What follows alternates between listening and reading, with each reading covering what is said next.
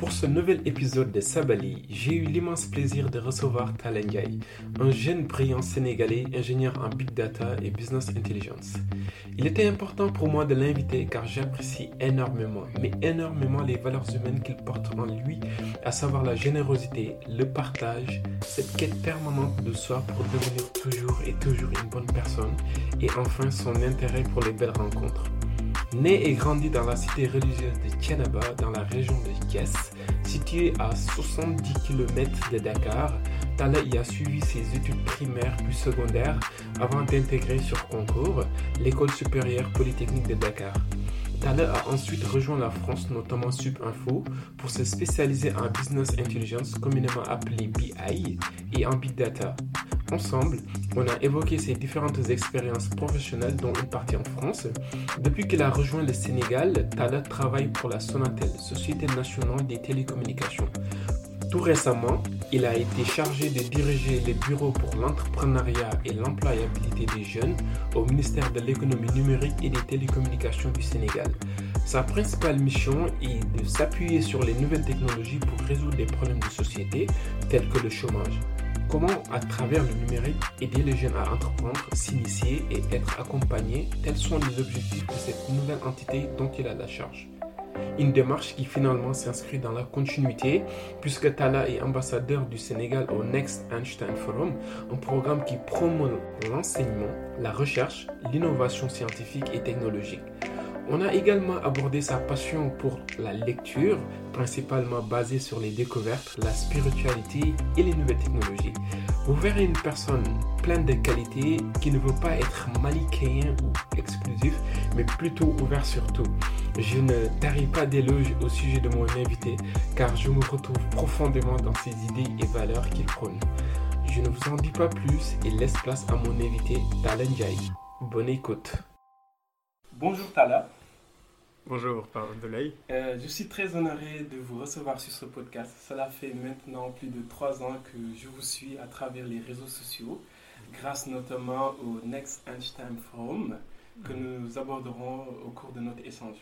Vous êtes spécialiste des big data, traitement de données massives, euh, qui est un sujet qui me passionne beaucoup. Je profite de l'occasion pour saluer Madi qui dans un premier temps nous a aussi fait une belle vulgarisation, ce que j'aime beaucoup. Je suis content aujourd'hui euh, de vous avoir là pour justement partager euh, encore avec les personnes qui nous écoutent, donc notamment les jeunes, l'intérêt pour l'enseignement, la recherche et l'innovation scientifique et technologique.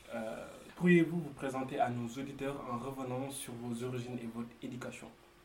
Alors, euh, merci, merci beaucoup, Pape Abdoulaye. Donc, euh, je pense avant d'aller loin, nous tenons à vous, à vous féliciter pour le travail euh, que vous menez et l'écosystème que vous, que vous êtes en train de développer. Merci. Donc, nous tenons également à saluer tous les invités qui, qui, sont, qui sont passés avant nous, notamment Madjigen que, que, que, vous venez de citer, mais également des, des, anciens à nous comme, comme Mohamed El Bachir, etc., des mm-hmm. personnes que que nous suivons et que nous, nous, apprécions beaucoup. Donc, alors, euh, moi, je pense, euh, vous, avez dit l'essentiel, c'est Tal Donc, je, euh, je suis originaire de, de, de Tianaba, comme, comme, vous l'avez dit, qui est, qui est dans la région de Thiès, à peu mhm. près 70 voire 80 km de, de Dakar. Donc, mhm. c'est là-bas où j'ai passé une bonne partie de mes études, mhm. jusqu'à mes études supérieures, donc un peu entre Tianaba et, et, et Thiès donc avant de cheminer vers Dakar où, où j'ai complété mes études supérieures avant la France, etc. D'accord, ok. Euh, donc tu l'as dit tout à l'heure, donc euh, tu as grandi, donc tu es né et tu as grandi euh, dans la cité religieuse, donc Tienaba, comme tu l'as dit tout à l'heure. Mhm. comment avez-vous été orienté vers l'enseignement français? Comme je disais tout à l'heure, c'est une ville religieuse, mhm. donc où l'enseignement est très axé sur donc, le Coran, Mhm. Alors, euh, bon, euh, en fait, bon, on a tendance à dire que Tianaba est une, est une cité religieuse, mais il faut comprendre que, que, que c'est une, une, cité qui a été fondée en 1882 et euh, qui, qui, a quand même certaines, certaines valeurs un, peu, un peu orthodoxes. mais, mais, mais, ce qu'il faut retenir, c'est surtout la, philosophie de, de là-bas. Donc, ça évolue à travers le temps et on est dans une époque où il faut, il faut s'adapter. Donc, nos anciens qui sont là-bas le comprennent. nos parents également. C'est dans ce contexte-là que, que, comme beaucoup d'entre nous, de ma génération ou des anciens comme nous, je parle, je parle en l'occurrence d'éminentes personnes comme, comme le doyen des juges Demba Kandi, comme professeur Serine Diop, euh, entre autres, des personnes mmh. comme ça.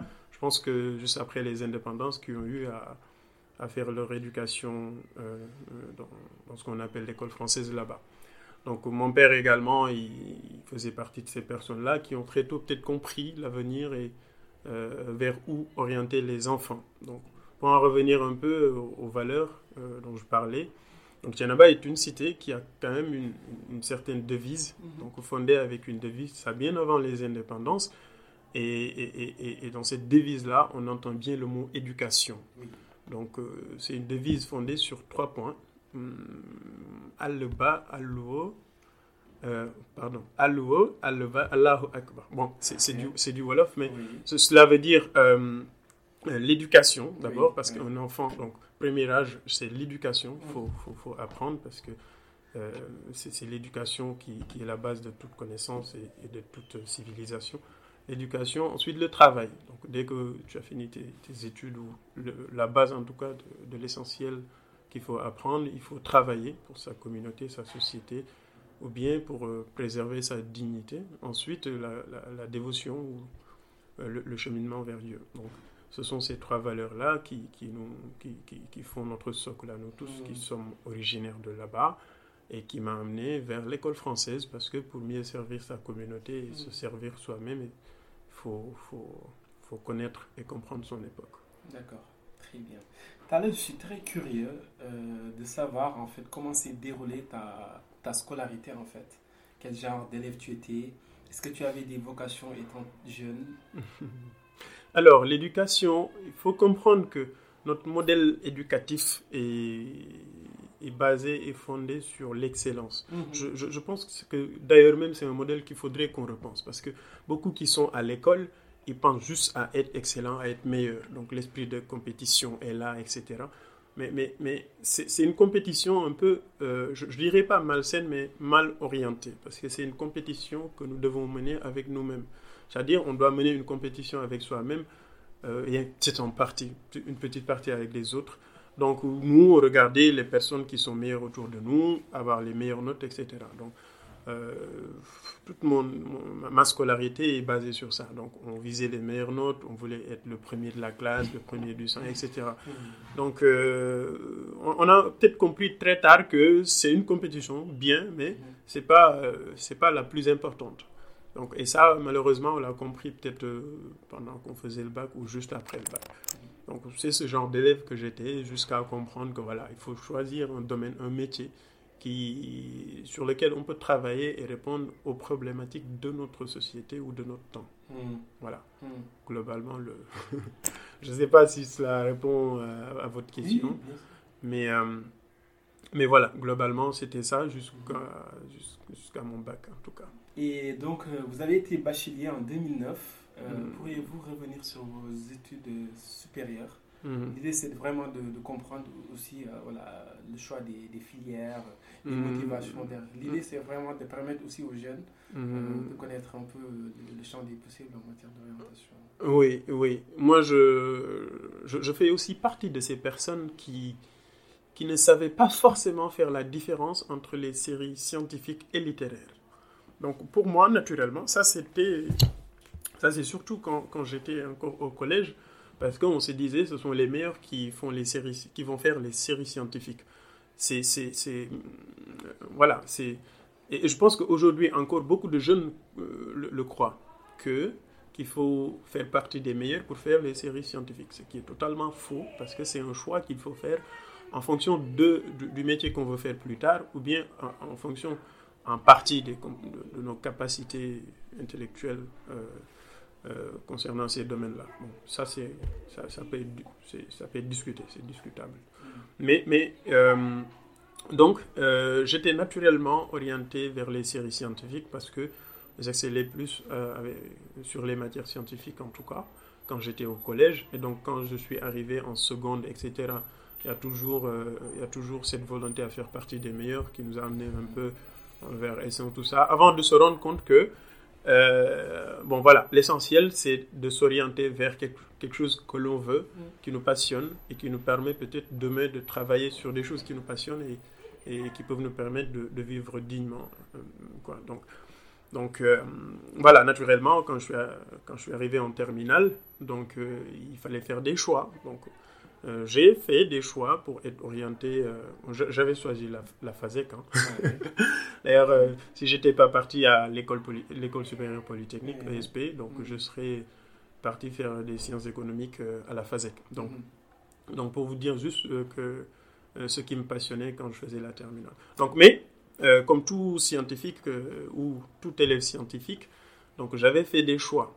J'étais passionné par tout ce qui est, tout ce qui est, tout ce qui est électronique. Mm-hmm donc euh, technologie, globalement parlant. Donc, euh, il y avait plusieurs choix. Donc, les choix, c'est, il y en avait cinq, en tout cas pour l'école polytechnique. Donc, c'était la mécanique, euh, l'électricité, en génie électrique, génie informatique, un peu, et, les télécoms, donc, et les physiques chimie, enfin, la génie chimie. Donc, les cinq filières de, de l'ESP, je pense, si je ne me trompe, c'est ça. Donc après, je me suis posé la question de savoir, donc, quelle doit être mon orientation pour faire ce que je veux plus tard et où est-ce que j'ai plus de chance pour moi, tu vois. Mm. Donc après, j'ai posé un premier filtre. Donc après, c'était génie élec, euh, génie informatique et les télécoms. Donc, ok. Entre les trois, il faut prioriser. il faut prioriser. Donc je me dis, donc au Sénégal, on est combien d'élèves? À peu près plus de 100 000 forcément, euh, peut-être euh, les 50% sont dans les séries scientifiques, etc., ou 40%. Après, parmi tous ceux-là, euh, combien veulent s'orienter, etc. Je pose des filtres mmh. et j'essaie de poser une stratégie pour, pour poser sur une balance entre ce que je veux faire et là où j'ai plus de chances pour faire ce que je veux faire plus tard. Donc, toutes ces interrogations et ces petits algorithmes m'ont amené à une, à une priorisation. Donc, j'ai posé informatique en haut, ensuite télécom, ensuite, etc. C'est précis. Oui, bon, enfin, on n'avait pas le choix. Moi, j'avais des anciens peut-être qui pouvaient me conseiller, mais brièvement, quoi. Hmm. Brièvement. Après, euh, ils étaient très limités par rapport au choix supérieur, tu vois, euh, les études supérieures. C'est pour ça, d'ailleurs, aujourd'hui, nous, passons, nous passons beaucoup de temps euh, avec les jeunes pour, pour leur accompagner, leur conseiller, leur donner notre avis hmm. sur ce qu'il faut faire ou les tendances actuelles, en tout cas après le bac. Parce que le, le, le, le, give back, c'est ça. Parce que nous, le besoin était là et on n'avait pas de répondant pour ces questions, en tout cas. Et donc voilà, c'est dans ce cadre-là, ce contexte-là, que j'ai fait le concours polytechnique euh, pour génie informatique. Et c'est comme ça que je suis arrivé à, à l'ESP et à faire ce que je voulais, informatique. Et puis voilà. Et après, on se rend compte que c'est un domaine assez, assez vaste. Donc c'est pour ça aussi le DUT génie informatique, il est bien parce que tu fais tout. Donc tout ce qui est développement, administration, base de données, en tout cas tout le socle de base de l'informatique, la programmation, administration, réseau, etc. Et au fur et à mesure, tu te rends compte euh, que, que, c'est vaste et tu identifies petit à petit ce qui te passionne et là où tu pourrais avoir de la valeur ajoutée. Et donc voilà, euh, avant de choisir une option pour aller poursuivre en France, etc. Justement, tu, vous me faites pardon, une bonne transition parce qu'après l'école supérieure polytechnique de Dakar, mhm. euh, vous avez décidé de poursuivre vos études en France, notamment mhm. à l'école Subinfo. Mhm. Pourquoi? Alors, euh, parce que aussi il fallait, bon nous tous on veut faire les écoles françaises, etc.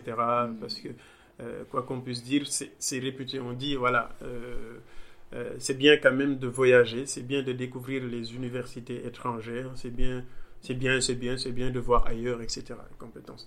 Après, on peut, la question elle est assez vaste. Aujourd'hui, on peut, on peut parler longuement sur ce sujet-là. Que, que, que, voilà, voyager n'est pas forcément, ne signifie pas forcément avoir les meilleures compétences ou être meilleur expert. Euh, il y a beaucoup de preuves qui sont là, mais c'est toujours bien de voyager. Et donc voilà, euh, j'ai fait Marseille, c'est là où j'ai commencé par une licence génie logiciel, donc euh, à l'université Aix-Marseille 3. Et c'est dans le cadre de mon stage de licence, euh, donc je devais développer un logiciel pour les RH, donc gestion prévisionnelle des emplois et compétences, une GPEC. Donc voilà, et j'étais très proche des RH en tant que petit noir qui vient d'arriver en France. Donc on mangeait ensemble, on discutait et Et c'était avantageux pour moi parce qu'elle elle, me conseillait beaucoup. Donc à la fin de ma licence, je devais partir. Donc il y avait des écoles d'ingénieurs qui m'avaient qui m'avaient pris pour une formation initiale pour poursuivre, etc. Et eux, ils voulaient me recruter. Donc je leur ai dit, moi, je veux poursuivre les études. Euh, voilà. Donc ils m'ont dit, mais Tal, est-ce que tu sais qu'en France, euh, tu peux travailler et aller à l'école en même temps? Je dis, ah bon, comment c'est possible? Ils m'ont dit, euh, il y a ce que l'on appelle le contrat de professionnalisation. Donc aujourd'hui, Tal, si tu arrives à avoir une, enfin, une, une université, une école qui accepte de te prendre un contrat de professionnalisation, nous, nous acceptons de signer le contrat. Comme ça, tu vas continuer de travailler pour nous et on te paye l'école. Ah, je dis, ah, ok, je vais me renseigner. Donc, je suis allé à l'école, je me suis renseigné. Je dis, on m'a dit, waouh, ah, ben, c'est bien parce que le plus difficile avec les contrats pro, c'est de trouver une entreprise. Et moi, j'ai eu, la, moi, j'ai eu la chance de trouver d'abord l'entreprise avant de trouver l'école.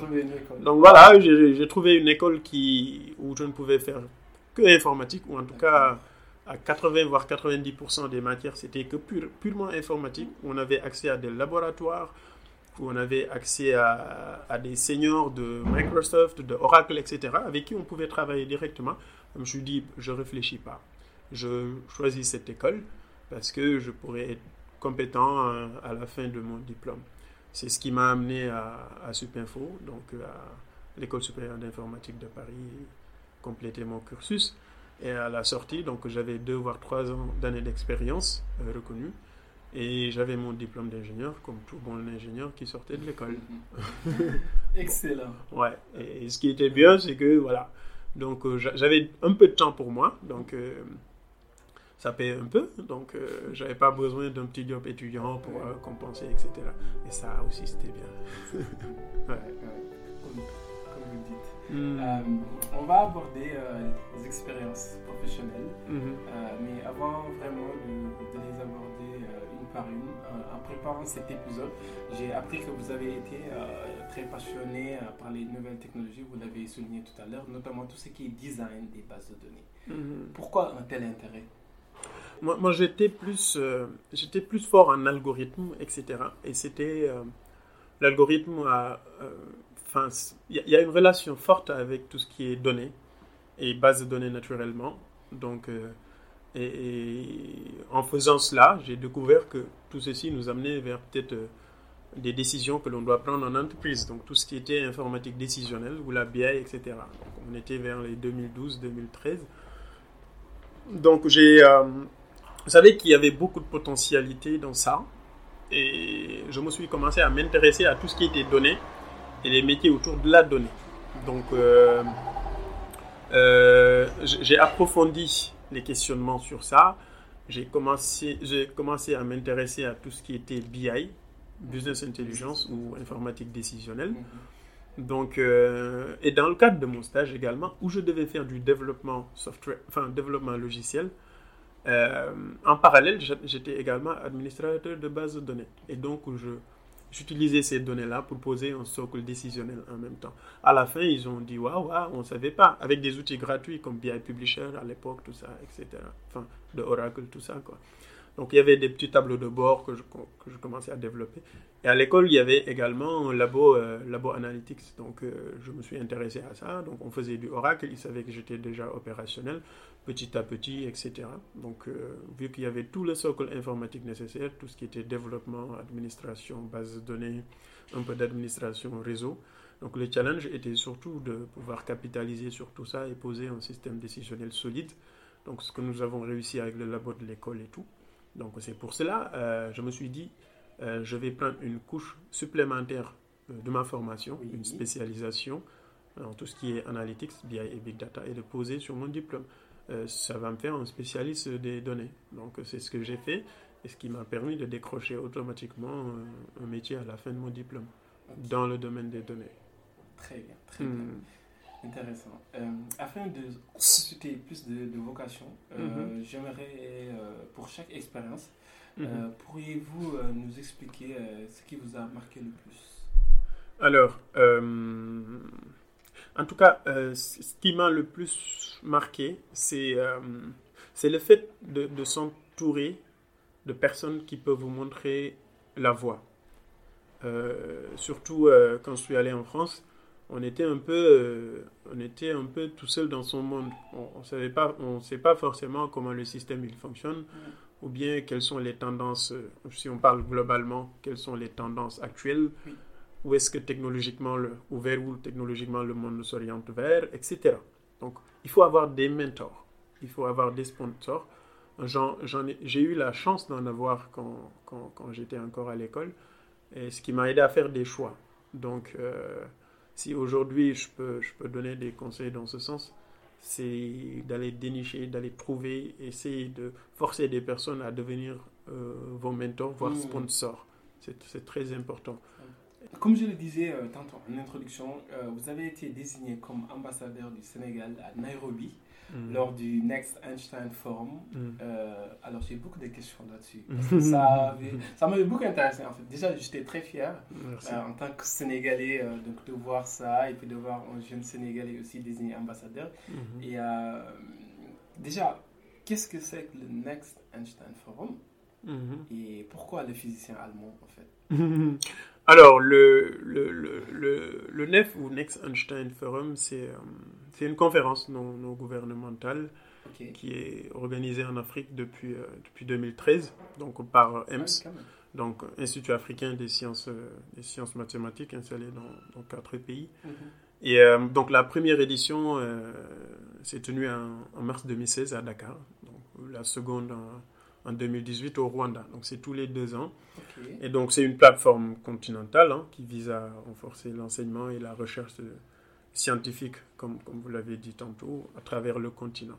Donc euh, le but c'est de, de, mettre en valeur les, les, scientifiques, voire meilleurs scientifiques du continent et de soutenir le développement euh, mené par la science. D'accord. Et pourquoi ils ont choisi comme ça Albert Einstein et pourquoi pas, je sais pas. pourquoi pas Gérard Diop, par exemple. Non, non, il y a d'éminents scientifiques africains hein, qui peuvent, euh, qui, qui, font l'icône ou euh, qui, dès, dès qu'on les cite, on, pense à la science. Et je pense, je ne saurais directement répondre à cette question, mais ce que je sais dire, c'est que aujourd'hui, dès qu'on dit Albert Einstein, naturellement, on pense à la science parce que c'est une figure scientifique reconnue à l'international et partout. Euh, grâce à sa théorie sur mm. la relativité, à sa formule E, e égale mc carré, etc. Donc le rapport entre la masse et l'énergie, tout ça. Mais, mais euh, ce que je peux dire là, c'est qu'aujourd'hui, c'est un nom qui résonne. Mm. Dès lors qu'on cite Einstein, on se dit waouh, ça c'est l'élite scientifique. Même si, bon, on sait qu'on est tous scientifiques. Donc, donc voilà. C'est. Euh, D'accord c'est une, note euh, hmm. curieuse de ma part. C'est vrai. Euh, euh, j'aimerais aussi comprendre hmm. pourquoi vous avez été désigné ambassadeur? Sur quels critères, en fait, ils se sont basés pour, pour vous désigner ambassadeur? Alors, des critères, enfin, il y en avait quelques, hein, notamment, il faut être, il faut être naturellement peut-être du domaine. Hmm. Il faut être, être, passionné par tout ce qui était recherche, innovation technologique il faudrait peut-être euh, un petit background dans ce domaine-là et avoir fait peut-être des, euh, des projets ou des initiatives qui ont eu un impact dans ce sens. Et quelqu'un également qui est passionné par euh, l'entrepreneuriat social ou quelqu'un en tout cas qui, qui s'intéresse aux problématiques de sa société et qui tâche à apporter des solutions qui puissent répondre aux problématiques de, de sa société ou de son époque. Moi, c'était ça mes, mes, principales motivations. Et dès lors que j'ai vu. Bon, également, c'est une conférence que je suivais depuis le lancement. Mhm. Dès lors que j'ai vu que la campagne était ouverte pour avoir des ambassadeurs, bon, j'ai naturellement envoyé mon dossier comme ça. Mhm. Et c'est à la suite de ça que nous avons tenu des, quelques interviews, quelques entretiens et puis quelques études de cas. Et voilà où nous en sommes arrivés. Donc, euh, ils m'ont choisi. Bon, enfin, par chance, je dirais. Si vous voulez bien, Tala, euh, on va parler de vos activités à la Sonatel, donc Société nationale des télécommunications du Sénégal. Mhm. Euh, vous êtes chef de projet Big Data. Mhm. Euh, pourriez-vous présenter rapidement la Sonatel et vos différentes activités?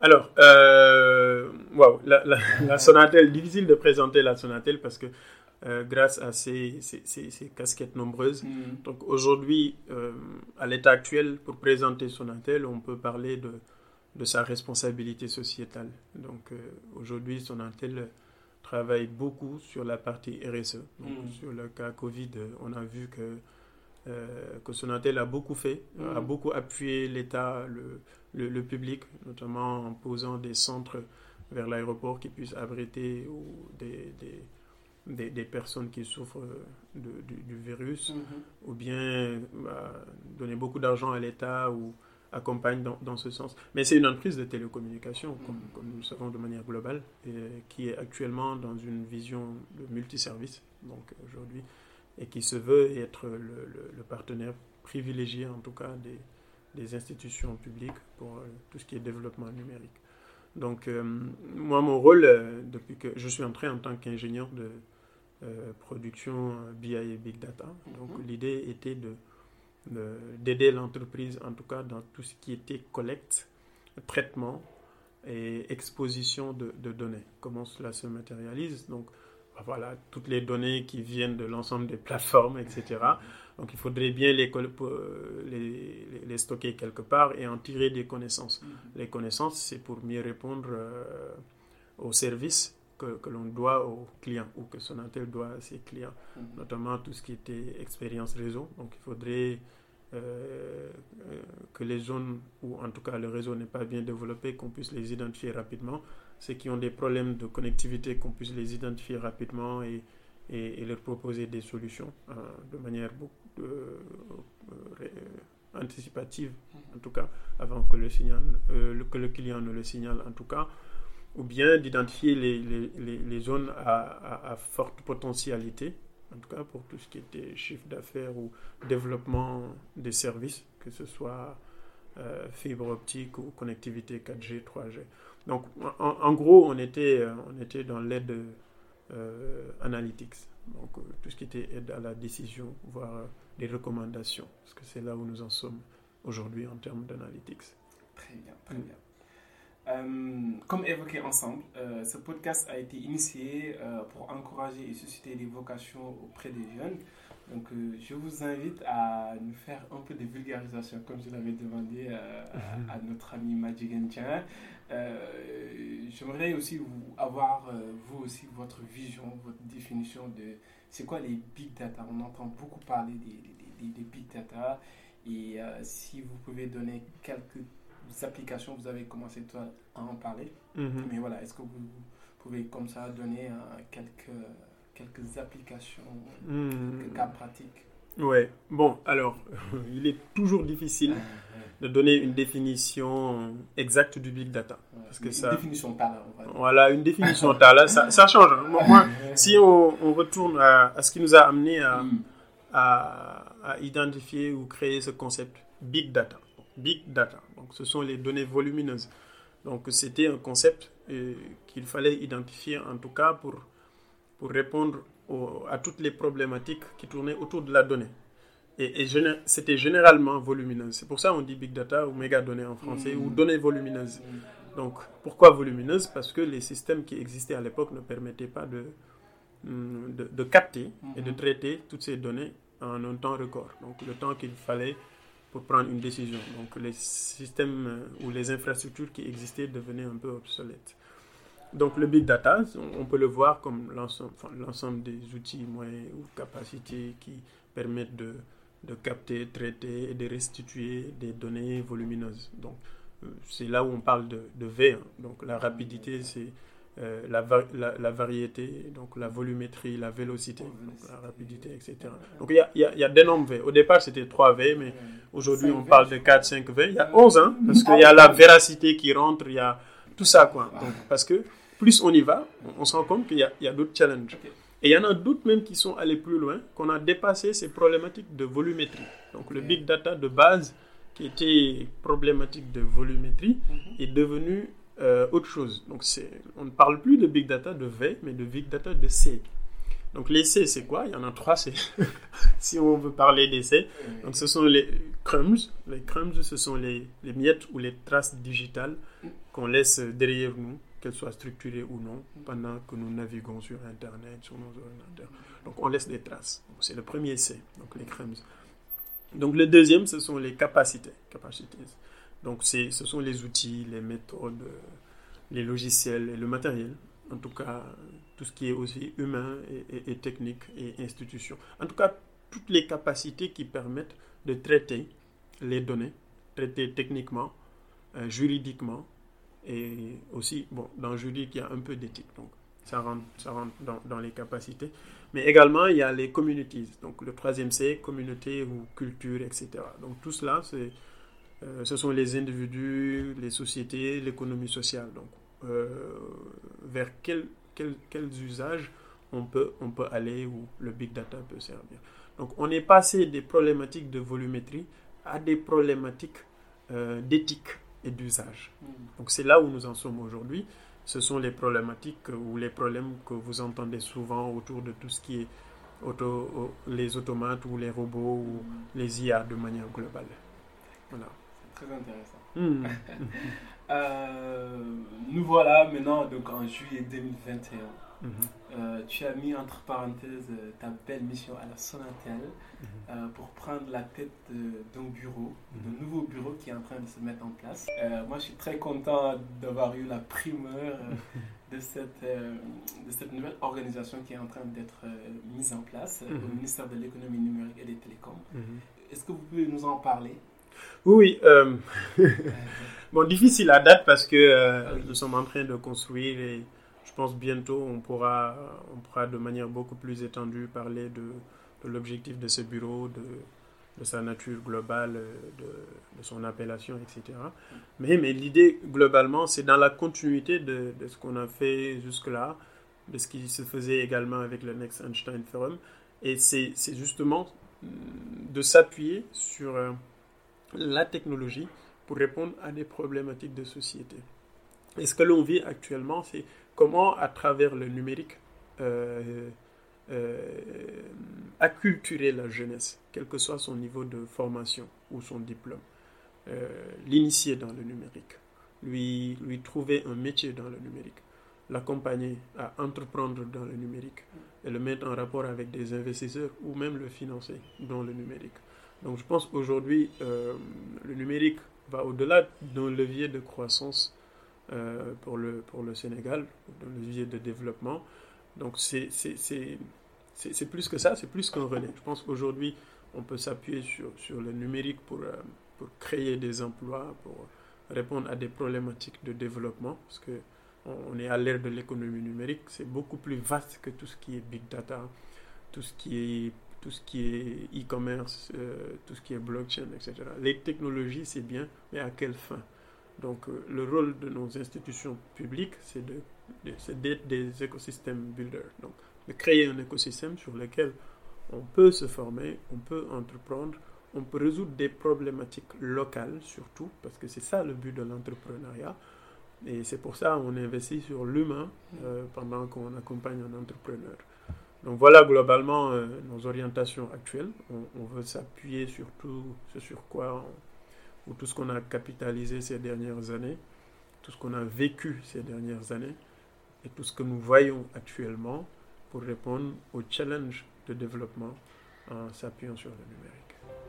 C'est très appréciable. En tout cas, je suis très fier et euh, je te souhaite plein de succès. On en a parlé euh, avant. Mm. Et voilà, je vous félicite et puis mm. vous souhaite vraiment ce beau projet. Mm. Euh, on va aborder la partie du podcast la plus fun. Mm-hmm. je vais te poser des questions euh, plutôt personnelles. Mm-hmm. Euh, qu'est-ce qui vous passionne le plus dans votre métier? Ce qui me passionne, c'est, c'est en fait, moi j'ai, je, enfin, je, je, je, veux pas me, je veux pas me trouver un métier parce que, ah oui, oui, je, je suis passionné en même temps par plein de choses, ah tu vois. Et dès lors qu'on se, qu'on se, qu'on se fixe des limites, Bien sûr, il y a des gagne-pains, mhm. mais dès lors qu'on se fixe des limites, on devient prisonnier de son système, de son propre système, tu vois. Moi, ce que je veux, c'est être ouvert, rester ouvert, tu vois. Bien sûr, avoir un domaine de compétences à côté, avoir un gagne-pain, mais, mais, être ouvert. Moi, ce qui me passionne, euh, c'est, c'est, ce sont les rencontres surtout. Mhm. Il peut y arriver que je rencontre des personnes qui, bah, qui, font, qui font de la biologie, qui font de la sociologie, tu vois, qui font de surtout du design thinking, tu vois. Ah. Parce que c'est des personnes intéressantes, on, mm. apprend beaucoup d'elles. Mm. Et, et voilà, il y en a une même qui m'avait poussé à vouloir faire un master en, en sociologie, parce que c'est un domaine assez vaste et qui, qui, qui, qui sert dans, dans, tous les métiers. Hein. Mais bien sûr. voilà, voilà. Donc, des fois même je vois, euh, excuse-moi de vous couper, mais parfois, par exemple, quand on lance des, des, grands projets comme ça, mhm. euh, moi je l'ai vu à, par exemple, les grands projets de Paris Express. Mhm où il y a un prolongement de, de métro et tout. Donc ça a chamboulé toute l'île de France. Mhm. Et il y avait un volet éthique en fait. Mhm. Et euh, moi je me rappelle quand j'étais euh, à l'époque à l'université Pierre-Marie Curie, et donc j'avais mhm. un professeur de mathématiques qui souvent se rendait à la mairie de Paris pour faire des réunions avec la, la maire de Paris justement, pour aborder des sujets euh, très techniques. Et justement en fait il nous disait que dans ces réunions, donc il y avait des, des philosophes, il y avait des sociologues, et je me disais mais avec le projet Grand Paris, euh, qu'est-ce que viennent faire euh, les, euh, les, les, philosophes et les sociologues en fait? Donc c'est juste pour... Mhm. non, non, c'est vrai. C'est des, des, métiers importants et, et, d'ailleurs, c'est ce qui fait qu'en entreprise actuelle, en tout cas au niveau de toutes les entreprises qui ont entamé des processus de transformation digitale, et dans ces processus de transformation digitale, il y a une phase importante donc l'acculturation ou la transformation, enfin le changement de mindset, d'état d'esprit, l'acculturation et la transformation humaine des RH. Donc il y, a un volet important de coaching qui, qui est la première étape de tout processus de transformation. Parce que sans l'adhésion euh, des humains, mm. des RH, donc aucun projet ne peut, ne peut aboutir. Juste pour pour revenir à la, question de base, donc voilà, moi je suis, euh, je suis très passionné par, par les rencontres que nous faisons mm. et par surtout l'écoute, euh, l'écoute euh, active que, que j'accorde à toutes ces personnes que je rencontre pour essayer de, de vivre chaque personne, ce qu'elle ressent et pourquoi elle fait ce qu'elle fait et mm. pourquoi aujourd'hui on, on, se rencontre. Mm. Qu'est-ce qui nous réunit quoi. Et, voilà, c'est des rencontres. C'est pour ça, moi, je, j'accorde trop d'importance aux, aux, rencontres parce qu'il faut, il faut, il faut de l'humain dans toute relation, dans tout projet. Voilà. C'est beau. Hmm. Euh, au-delà de votre poste actuel aussi, euh, même ça s'entend, hein, on, a vu que vous êtes très engagé sur plusieurs sujets d'ordre social. Euh, pouvez-vous nous en, nous en parler? Tout à l'heure, vous parliez de give back. Uh-huh, uh-huh. Alors, alors Bon, je, fais comme tout le monde, hein. à travers les associations également, on sert directement ou indirectement nos communautés, que ce soit des rencontres annuelles avec nos lycéens, donc pour des orientations. Des Thiès et de Tianaba en, en, même temps. Et bon, enfin, pour notre écosystème Big Data également, il arrive qu'on fasse quelques rencontres ou quelques talks à, à la jeunesse qui s'intéresse au métier autour de l'analytics. Mais le, vrai give back, c'est surtout aux, aux, jeunes pousses, donc qui sont enfin, au collège, lycée, etc., pour les orientations. Parce qu'il y a, y a, beaucoup qui n'ont pas la chance que les élèves de Dakar ont, ou les mmh. lycéens de Dakar ont. Donc ça va, c'est d'avoir des anciens qui les orientent, qui les conseillent sur les tendances actuelles et là où, va le monde. Vous voyez Donc il y a beaucoup d'initiatives dans ce sens. Et on, on, a un réseau très développé avec ces jeunes qui sont dans les régions, surtout de Thiès, vu qu'on est originaire de là-bas. Et l'idée est de leur, de, leur accompagner, de leur conseiller et, d'être un peu un, genre de mentor pour, pour eux. et pour nos jeunes également qui sont dans les associations sportives, leur, dire également que une association, c'est pas que le sport, euh, il y a aussi la part de, de culture et il faut en prendre dans ce sens j'ai poussé des jeunes à acheter des terres et à commencer à cultiver. Donc il y a des projets dans ce sens pour aider, pour aider les jeunes globalement. Euh, quel est votre rêve, Tala? Quel est votre rêve? Ah, C'est une question que j'aime bien. Ah bah oui, bah oui. mais, c'est pour ça que je vous regarde. Parce que, parce que, parce qu'un rêve... Moi, en tout cas, moi, en tout cas euh, le, le, premier, ou le, le rêve euh, macro, c'est la liberté. Mm. Euh, j'ai l'impression qu'on tend vers, de plus en plus vers un monde contrôlé. Mais euh, moi, mon rêve, c'est d'être dans un monde hyper connecté, mais libre. Mm. Aujourd'hui, il est très difficile d'être libre en ligne, d'exister mm. en ligne tout en ayant la main sur sa liberté, sur son autonomie. Moi, mon combat actuel, c'est surtout éthique, c'est c'est avec les plateformes techniques avec lesquelles on, avec qui on commence à interagir, c'est de veiller à ce qu'il y ait une bonne part d'éthique. Et ça, je pense, nos autorités de régulation ou euh, nos commissions qui protègent nos données, etc., doivent veiller à ça. Qu'aujourd'hui, moi, tu as là en un clic que j'arrive à disparaître en ligne. Mm. Donc, moi, et, c'est ce que je fais. Dans la vie, il faut, je, respecte tout le monde. Tout le monde a, le droit de, de, de, mener sa vie comme, comme, et de respecter les valeurs mm. religieuses et culturelles. Tu vois, et de garder son autonomie et sa liberté. Moi, je rêve dans un monde où je suis libre et je, j'ai la main sur ce que je fais mm. tout en respectant les, les, lois et règlements de ma société, euh, religion, communauté. Une question aussi que j'aime beaucoup dans ce podcast, c'est euh, demander à mes invités euh, quels sont les livres qui les ont marqués et si possible de les partager avec les gens qui nous écoutent. Alors, wow. c'est une question un peu, un peu complexe parce qu'on n'arrive toujours pas à identifier lequel des livres est le, est le meilleur? Mais il mais y en a, y en a quelques-uns qui m'ont spécialement marqué. parce que moi, j'aime, je lis euh, généralement des livres qui sont autour de, de la spiritualité, mm-hmm. philosophie ou des livres de mon domaine, tout ce qui est technologie, big data, voire des livres de grands penseurs. Mais il y en a un, euh, c'est, euh, je pense, Le Mémorial des Saints. Mm-hmm. Donc c'est un, un, livre que beaucoup connaissent. parce qu'on y retrouve beaucoup d'histoires d'histoire de personnes investies humainement. De et, Ouais, de Faridun Attar. Mhm.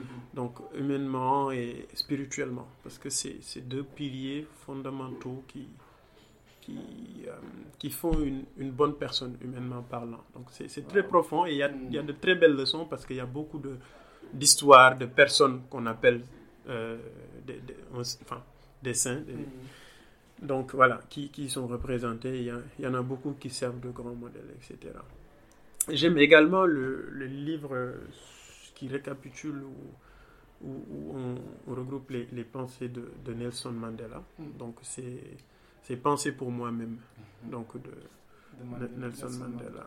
Donc euh, 60 euh, années de réflexion politique et, et spirituelle. Donc Nelson Mandela est une est une personne qui inspire beaucoup à travers le monde actuellement mm. et qui est une des figures emblématiques euh, de, l'Afrique. Je pense qu'il y a beaucoup de, de, ces, de ces dires euh, mm. qui sont, de ces citations, de ces paroles mm. voilà, qu'on peut retrouver dans, dans, ce livre. À tel point que je ne sais pas, je pense que c'était hier ou avant-hier la journée internationale. Voilà, c'était cette semaine en tout cas. C'était cette semaine. Et, comme par hasard, hein, j'aime bien euh, quand je vais quelque part de, de, parcourir les rayons et de voir quel livre peut m'intéresser. Je suis tombé sur un livre parce que le, livre, pourquoi il m'a plu? Parce que c'est le titre qui m'a marqué. Moi, partout on entend Big Data, Big Data, Big Data, etc. Donc je vois un livre, on marque Small Data. Je mm. dis, mais Small Data. Donc c'est opposition au Big Data, etc. Mais donc j'étais curieux de, mm-hmm. de, de, parcourir le, le livre. Je pense que Martin Lindstrom.